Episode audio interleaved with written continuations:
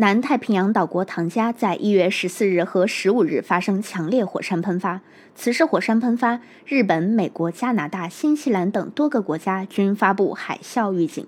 专家指出，事发地火山口已苏醒，喷发活跃期可持续数周甚至数年，尚不清楚目前是否已经达到喷发的顶峰。而同样是在岛国的日本，五年来首发海啸警报。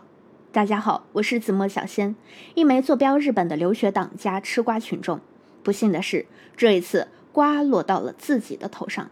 接下来将由小仙为大家讲述新闻背后我在岛国的夜半惊魂。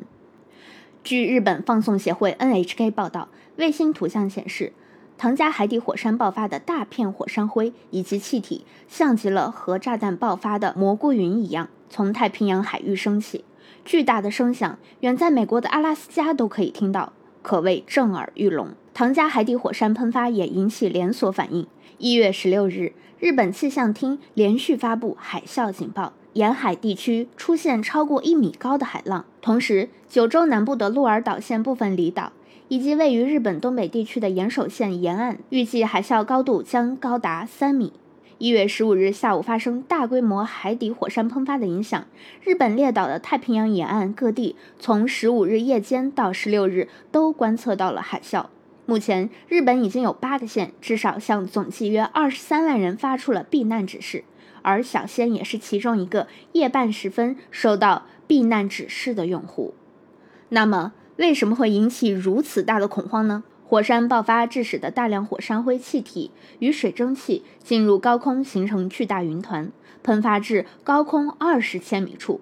火山爆发后，汤加这个岛与外界的联系消失。其实小仙也夜不能寐，担心天亮之后无法与国内的吃瓜好友取得联系。唐加前首席地质学家十五日称，此次海底火山爆发绝对是前所未见的，剧烈程度非常令人吃惊。那么？这次火山爆发还会带来哪些负面影响呢？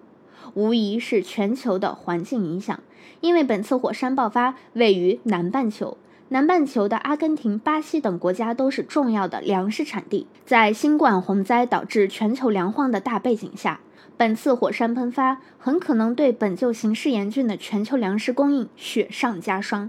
这一点呢，小仙有所体会。因为在麦当劳最近点的薯条已经不能再点大薯了，因为加拿大在自然灾害的影响下，已经不能及时的向全球各大麦当劳的店铺提供他们专属的土豆。目前呢，这场火山暂时不会对我国沿海地区造成影响。当前我们依然处在全球变暖的大环境之下，在南极宝宝们的活动范围越来越少的情况下，这次火山爆发如果导致全球气温下降，是否有利于增加南极企鹅宝宝的活动范围，甚至扭转全球变暖的趋势呢？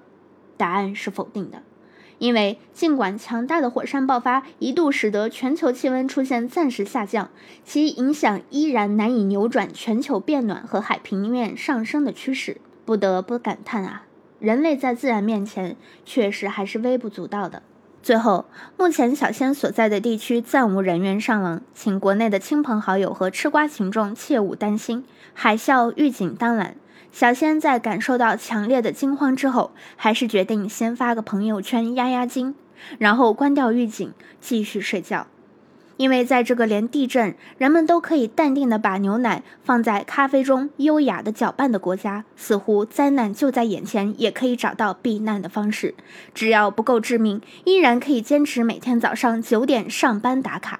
我是子墨小仙，海外更多有趣有料的故事，请订阅专辑零卡电波。再会。